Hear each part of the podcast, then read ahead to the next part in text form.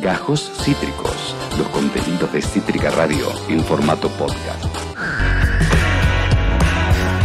Se ha hecho unos, unos minutos para conversar de un tema que estamos cubriendo en un ángulo diferente ¿no? de la información. Saben que acá no le perdemos pisada lo que sucede con la Corte Suprema luego de la insólita eh, subida al poder de Horacio Rosati, su nuevo presidente. Por ejemplo, Leopoldo Moró, el diputado del Frente de Todos, pidió la renuncia a todos los jueces. Hay fuego cruzado entre Rosati y Lorenzetti, acusaciones muy fuertes. Para eso vamos a conversar con uno de los periodistas que más está cubriendo este, este, este tópico, amigo de la casa también, eh, periodista del Destape y de Somos Radio AM530. Adrián Murano, gracias por hacerte el momento. ¿Cómo te va? Acá Esteban Cheacho.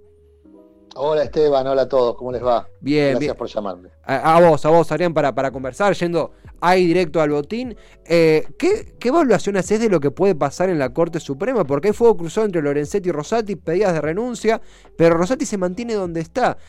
¿Qué tan optimista o pesimista sos sobre la evolución de esta, si querés llamarla crisis en la Corte Suprema? No, soy pesimista siempre con todo lo que tiene que ver con el Poder Judicial porque es un, un espacio institucional en descomposición. Mm, Es decir, ya desde hace muchos años, no por este episodio puntual. Este episodio lo que hace es, en tal caso, exhibir a, a la luz del día muchos de los vicios que viene arrastrando la Corte y, y- y la Corte como cabeza de un poder que está, mm. Está viciado y está eh, muy complicado en su, en su funcionamiento. Este caso tiene una particularidad, que es que se rompe con una tradición. Son estructuras eh, que tienen rasgos monárquicos, ¿no? Particularmente todas las estructuras judiciales, pero particularmente, particularmente la Corte. Eh, do- dos detalles que a mí, a mí siempre me llaman la atención. La Corte decidió, no esta Corte, otra composición anterior, pero esta Corte lo mantiene, no pagar un impuesto que pagamos todos los demás, que es el impuesto a las ganancias. Y eso no está en la ley. Eso lo decidió la Corte eh, como una prebenda para su propio sistema de poder. Claro. No pagan ganancias los jueces porque un grupo de jueces decidieron que ellos, a diferencia del resto de la sociedad, tenían que estar exentos de, de un tributo. Y eso es un- una característica monárquica.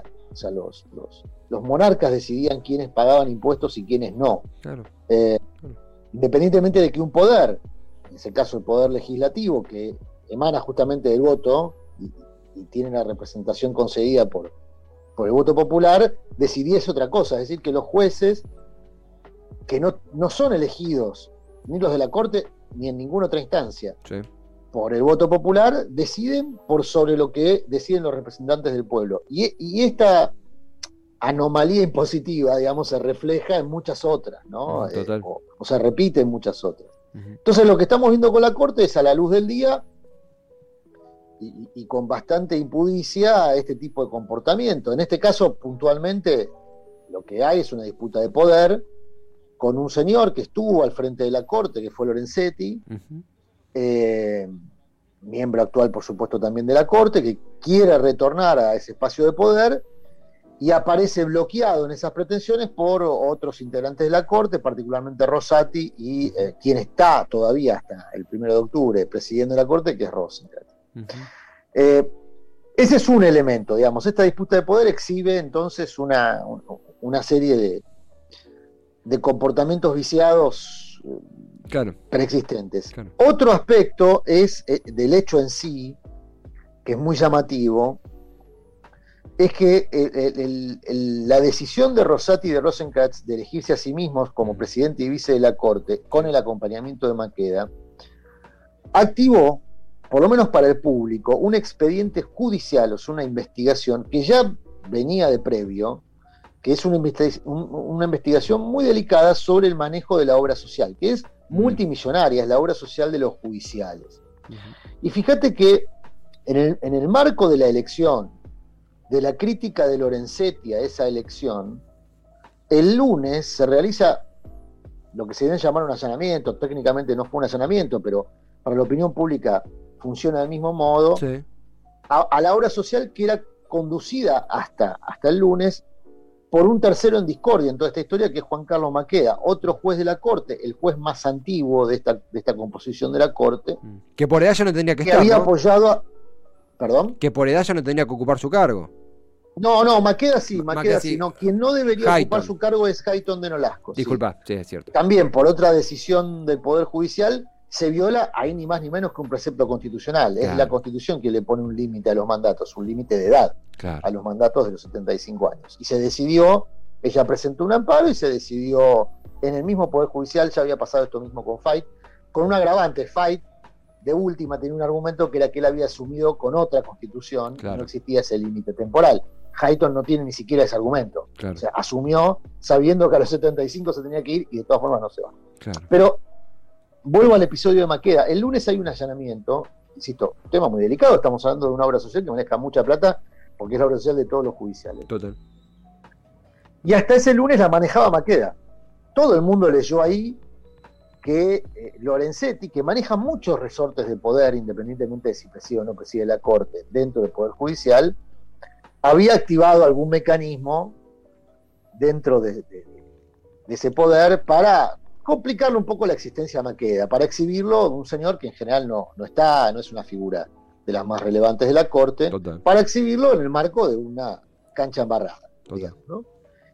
Conclusión de eso, ayer hubo una nueva reunión de la Corte, todos los martes y jueves hay reuniones, por Zoom, por supuesto, porque mandan a, a los trabajadores judiciales a trabajar presencial, pero los ministros de Mm. la Corte no. Total.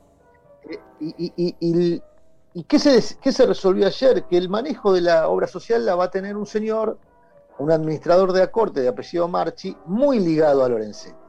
Es decir, que en esta disputa de poder, Lorenzetti no obtuvo la, lo que pretendía, que era en tal caso la, la, la presidencia de la Corte, pero disputó, di- di- disputó con éxito el manejo de una caja. Claro. Y ustedes saben que en política, eh, bueno, como en, otras, en otros rubros también, no solamente en política, eh, el dinero eh, ayuda para, para tener el poder, si más no sea real, aunque no el formal, ¿no? Totalmente. Entonces, hay un primer, hay un primer mensaje ahí, que es que eh, Rosati podrá tener el, el poder eh, institucional, que no es poco, Rosati puede decidir, por ejemplo, como presidente de la Corte, qué temas, el manejo de la agenda, ¿no? claro, Eh, la Corte es discrecional, puede elegir tratar un tema cuando quiera. claro. Y, y ese poder lo tiene el presidente de la Corte. Y no es, un, no, es, es- no es poco poder. Pero el poder de la caja es un poder importante. Hay mucha plata, mucha plata a disposición de- del máximo tribunal. Se habla de un fondo contracíclico de unos 30 mil millones de pesos, eh, que es un fondo que la Corte tiene reservado, no sabemos muy bien con qué fines. Y además el manejo de la obra social, que insisto, ahora se lo queda a Lorenzetti a través de este señor Marchi. Es- Es decir. Sí, te No, no, que, que es un panorama, este panorama que vos describías, porque justo al principio del programa habíamos Mm. pasado un poquito la- eh, los comentarios de Alberto Fernández en la apertura, del- en la asunción de 2019, 10 de diciembre, donde básicamente planteaba algo completamente opuesto, no, no a los otros de la democracia y demás. Uno observa esto que es, es indignante, es un, es un volei de, de personas enriquecidas e impunes. Perdón si suena medio, medio teatral, medio exagerado, pero sí, pero lo Ujú. es. Eh, y, y más allá del comentario de, mm, de, de Moró y demás, no parece haber desde el Ejecutivo alguna decisión clara. Si es por omisión, si es por no deseo involucrarse. Eh, ¿qué, qué, qué balance haces de la actitud del presidente y de la vicepresidenta ante este, ante este Sí. evento? Bueno, fue una, fue una promesa de campaña, ¿no? Claro. La depuración del Poder Judicial, Total. la reconstrucción de un poder del Estado. Ahí, ahí el, el problema fundamental pasa, por un lado, por la decisión política, sin duda. Por otro lado, la decisión política se vio, se vio complicada, sin duda, también por la pandemia. La pandemia alteró los planes. No sabemos si sin pandemia, porque es contrafáctico, no podemos saber lo que no ocurrió, pero eh, si, si sin pandemia se hubiese avanzado igual en una agenda seria de transformación eh, del Poder Judicial, lo que sí sabemos es que en los 100 primeros días, que es cuando un presidente tiene mayor poder, Macri metió dos, presidentes, dos, dos integrantes de la Corte, justo los dos que ahora van a presidir la Corte, Sí. en aquellos primeros 100 días. Es lo que hizo Macri. En los 100 primeros días de gestión de Alberto Fernández no se hizo, ni eso ni mucho menos que eso. Eh, y ahí no había pandemia. El propio presidente escribió en un texto que la pandemia apareció al día 99 de su mandato, ¿no? Mm. O sea que ya habían transcurrido esos famosos 100 primeros días de poder, Claro. donde un presidente tiene margen. Bueno, fue, fue en ese periodo donde Néstor Kirchner dio una muestra de, de- de carácter político al, eh, empujar la renuncia de la corte menemista Claro. y la reforma de, la corte nombrando a figuras muy respetadas. Estaban. Carmen Ajibay, en aquel, en aquel proceso que lideró Néstor Kirchner, Sí. estaba Carmen Ajibay, estaba Raúl Zaffaroni, bueno, estaba Jaiton de Nolasco, que venía con muchos pergaminos. Eh, de aquella reforma también, eh, bueno, en aquella reforma llega Lorenzetti, es Sí. decir, tanto Néstor Kirchner como, como Mauricio Macri, en los momentos en los que tuvieron esos 100 primeros días de poder, de un poder consolidado por, por mandato popular, porque vienen de asumir, eh, hicieron una jugada fuerte en la Corte. Alberto Fernández no la hizo. Mm. Eh, y eso es objetivo, eso no es contrafáctico, es lo que pasó. No, sí, Ahora, eh, si, si, si, si hay margen de aquí en adelante para hacerlo, bueno, eh, no en principio no pareciera haber ni margen institucional, no hay mayorías necesarias para avanzar con una reforma profunda del sistema judicial, sí. se necesitan en general reformas, eh, mayorías agravadas, mayorías especiales, y hoy el oficialismo no tiene esos números, al punto tal que no pudo avanzar ni siquiera con agendas más modestas, no pudo modificar, por ejemplo, o nombrar a un procurador. Hoy sigue en funciones un procurador interino nombrado por Macri. Y, y- y Adrián, eh, sabemos, sabemos que estás justo de tiempo, ¿no? La última, porque eh, un, justo un par de info que circuló en los últimos días sobre dos personas, una persona peronista disidente, por llamarla así, y una persona vinculada al radicalismo, eh, que podrían llegar a ser nombres de consenso para una nueva Corte Suprema. ¿Vos creés que puede pasar esto en el corto plazo o es un, un rumor que no puede llegar a buen puerto? A ver, ahí de- debieran ocurrir dos cosas. Primero, generarse las vacantes. O sea, debieran claro. renunciar dos ministros de la Corte. Eh, no veo hoy disposición a que eso ocurra. Claro. Podría irse Hayton de Nolasco, es una opción. Otra, otra posibilidad es ampliar el número de miembros de la Corte, Claro. llevarlo como en otro momento fue de 5 a 9 miembros. Para esto se necesita mayoría especial. Es decir, para, en realidad no, para, para ampliar el número de la Corte no se necesita una mayoría especial, se, se podría hacer, pero se necesita un consenso importante con la oposición. Claro. Hoy eh, en el Senado el oficialismo tiene número para avanzar con una, con una decisión de esas características de ampliar el número de la Corte y ahí generar las vacantes. No lo veo políticamente viable, porque hay un proceso electoral en marcha, porque en ese proceso electoral puede definirse que el oficialismo pierda esa mayoría. Claro. ¿eh? o los números de las PASO eh, anticipan como escenario, si es que se repiten, la posibilidad de que el oficialismo pierda la mayoría que hoy tiene en el Senado, con lo cual ahí sí la correlación de fuerzas parlamentarias se volvería muy complicada. Habría que hacer un acuerdo con la oposición que hoy está a la vez dividida entre, no me gusta el término halcones y palomas para definir al macrismo, porque me parece que son todos halcones y en tal caso hay algunos que impostan eh, eh, eh, ma- mayor... Lobo con piel de cordero. Lobo con piel de cordero. Lobo con piel de cordero, pero aún suponiendo que esa división fuese así, eh, no veo que eh, en la oposición, dentro de la oposición, haya acuerdo para avanzar en un acuerdo de esas características. Mm. Eh, entonces, no estaría el número para avanzar en una reforma de ampliación de la Corte. Ujú. Entonces, si- sin generarse las vacantes, no veo por qué habría posibilidad de reemplazo. Claro, claro. Eh, la generación de vacantes, insisto, en su momento Néstor Kirchner la consiguió empujando un proceso, un amague, porque finalmente no fue un juicio político, Claro. pero se inició con el trámite parlamentario en juicio político a todos los miembros de la Corte. de la Corte. Hay otras alternativas más complejas, más del ámbito, si se quiere, teórico, académico, que práctico, de la política práctica, que es poner en comisión a, a- a los integrantes de la Corte, pero eso- para eso también se necesitaría una fuerza política, una fortaleza política que hoy el gobierno no, no tiene. Claro, claro. Con lo cual, por el lado de la Corte, no, yo no esperaría nada bueno, digamos, este, Mm, eh, ni en términos de composición, ni, ni mucho menos. ujú. Disiento profundamente con una expresión que tuvo Santiago Cafiero, el ex jefe de gabinete, que en su momento dijo, la, la justicia se tiene que autodepurar, Sí. eso no va a pasar. Sí. Eh, todavía me pregunto por qué Cafiero utilizó esa- esas palabras para referirse al problema de la justicia, si fue una confesión de impotencia o, o- o realmente una convicción, pero eso no va a pasar, la, la justicia no se va a depurar, no hay forma de que eso ocurra, justamente porque se generó a sí misma un sistema viciado desde eh, eh, la cúpula del, del, poder institucional de la Corte hacia, hacia el, último escalafón de esa institución. Y no está sucediendo, ahora, ahora, mismo no está sucediendo, se, se, colocan a sí mismos en posiciones de poder. Y con, con... No, que no, no, no, no, no hay autodepuración posible ahí. Lo, la única instancia posible es la democratización de un poder que es muy opaco. Mm, claro. Hubo un intento de democratización que lo hizo Cristina Kirchner cuando fue presidenta y la propia Corte, esta Corte menos Rosati y, y Rosenkratz, que entraron con Macri, voltearon esa posibilidad. O sea, fue la propia Corte, el propio Poder Judicial, quien volteó una ley emitida por el Congreso para democratizar la justicia.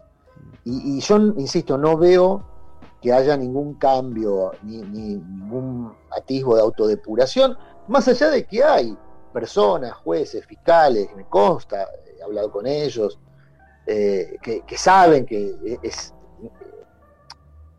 que la mala imagen que tiene el Poder Judicial está justificada.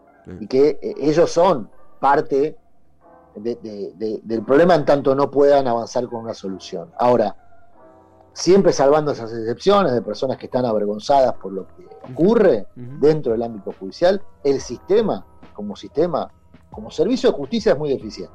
O sea, no nos olvidemos que aparte tienen que ofrecer un servicio y el servicio es súper deficiente salvo para una cosa, para proteger los intereses de las personas a las que representan, que no son las mayorías populares, ¿no? Mm. O sea, las mayorías populares le ponen el cuerpo a las cárceles.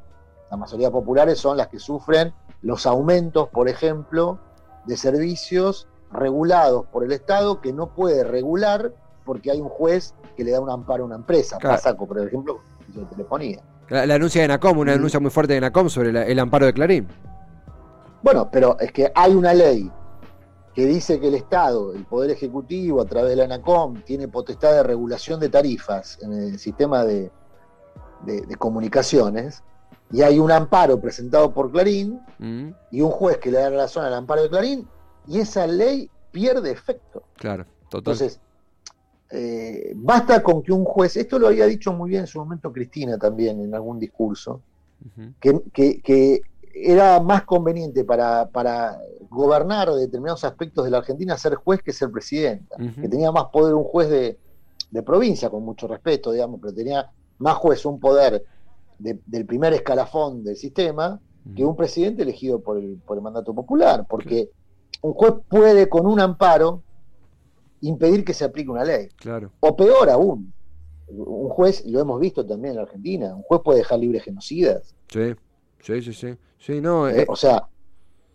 Eh, eh, recordemos el 2 el dos por 1 por así decir, esa gran movilización. Bueno, fíjate, claro. Rosati, que ahora preside la Corte, es uno de los que firmó el 2 por 1 que liberaba genocida. Claro. Y todo el mundo en la política asume que aquel fallo de Rosati fue el pago de Rosati por su nominación para la Corte, cuando Macri lo nominó. Hoy Macri no lo quiere a Rosati, ¿no? Lo hizo público. dice que es un es un, es un abogado anticapitalista. Bueno, no lo veo a Rosati, ah, por, lo menos en mi, formación intelectual, una persona anticapitalista tiene otros rasgos distintos a los de un juez de la corte. Pero eh, entiendo que la visión de Macri, algún fallo de Rosati Pudo, haber sido incómodo. Ahora, eh, en su momento ese fallo de dos por uno formaba parte de un acuerdo de poder que había hecho Macri con sectores que pedía la liberación de genocidas, mm. y la forma de ejecutar ese acuerdo era con ese fallo de la Corte, que pudo ser detenido, yo creo, por el primer, la primera gran reacción popular que existió luego del triunfo de Macri, que sorprendió como un shock, sectores populares, sobre todo politizados, no, no esperaban ese triunfo de, Macri, y, y ese movimiento generó una gran manifestación que obligó a dar marcha atrás. Por eso yo creo, y concluyo con esto, y, retomo en tal caso la pregunta que me hacías al principio, eh, lo único en lo cual yo podría cimentar algún optimismo es que en la descripción que nosotros hacemos, en la observación a cielo abierto de todas estas miserias, haya cada vez más gente convencida que si no le pone el cuerpo, si no le pone el cuerpo con un reclamo persistente para que los mandatarios incluyan en su agenda este tema. Si no se lo dicen a Alberto Fernández cada vez que lo ven, ahora que va a salir a hacer campaña cuerpo a cuerpo en la calle, Eh, por supuesto que entiendo que las urgencias hoy es por pagarse el puchero, eso Mm. está claro. No, pero- Pero ojo, porque eh, eh, lo que deciden estos tipos de la Corte o de cualquier otra instancia judicial afecta también la economía Total. y mucho. Totalmente. eh, afecta mucho la economía. No, no, no, no está fuera de nuestro plato la Corte, está dentro de- de- del plato. Y ahí es donde yo veo quizá algún, al- alguna posibilidad de cambio, que es decir, como hizo en su momento Eve, nuestra querida Eve, que en un acto frente a la Corte claramente fue muy castigada, por eso dijo esto no sirve más, hay que tirarlo abajo y hacerlo de vuelta. Y si no lo quieren cambiar, vamos a entrar nosotros, el pueblo, a cambiarlo. Obviamente fue una expresión política de Eve, no ha ocurrido, pero yo creo que en esa expresión política hay una posibilidad. Todavía no, no, no la veo, eh, no, no la veo amalgamada, no, no veo que cuaje hoy como demanda de primer orden. Pero quien te dice con todo esto que está pasando, empieza a generarse la conciencia y la necesidad de ese cambio. Totalmente, muy completísimo, Adrián, completísimo. Gracias, gracias por hacerte el espacio para cubrir, difundir este, este tema. Es muy claro y nos ayuda mucho a entender lo que sucede. Hablo por mí, por toda Cítrica, el, el- el abrazo de todo el equipo acá, que te manda mucho, mucho afecto. Y a disposición, si te parece, será hasta la próxima y seguiremos atentamente escuchándote en el Destape, en Somos, en donde estés, allí estaremos.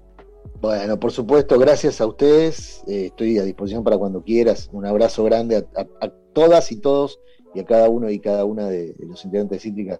Los quiero mucho. Nosotros a vos, Muchas Adrián. gracias. Muchas gracias, a Gracias. vos, a vos, Adrián, un, un fortísimo abrazo. A Adrián Murano, eh, eh, el abrazo de toda Cítrica a él. Nos ha dado un, un- un repaso integral y completísimo de todo. El, el- todo el, edificio, vamos a llamarlo en, términos arquitectónicos, el edificio que compone la, eh, la indignación que, popular que tiene que generar esta Corte Suprema, los favores que se ha hecho a sí misma esta Corte Suprema, los ilícitos en donde se ha metido esta Corte Suprema, piso por piso, esquina por esquina de cada habitación. eh, eh, Murano la, repasó con una, con una exactitud, con una óptica imprescindible para entender lo que sucede. Imprescindible. Tres cositas, tres ejes que dijo para repasar. Los rasgos eh, aristocráticos, mo- monárquicos, los rasgos monárquicos de esta Corte Suprema. Esta Corte Suprema no se va a autodepurar, no se va a autodepurar nunca, jamás es eh, una visión errónea, comparto lo que dijo él, lo que mencionó el ex jefe de gabinete eh, Santiago Cafiero, hoy canciller, y además, lo más importante, la movilización popular es la, la manija de cambio clave, clave para esto, ya que el presidente parece hoy no decidido a involucrarse en este tema, está en poner el cuerpo, lo dijo muy bien Adrián Murano, eh, eh, la, la- cuestión de salida, la puerta de salida, esperemos, de esta paupérrima situación de un poder judicial deficiente, concentrado y que de, de justicia tiene muy poco. Vamos a, después de esta charla con el del Destape y de Somos Radio AM530, Adrián Murano. Acabas de escuchar Gajos Cítricos. Encontrá los contenidos de Cítrica Radio en formato podcast en Spotify, YouTube o en nuestra página web.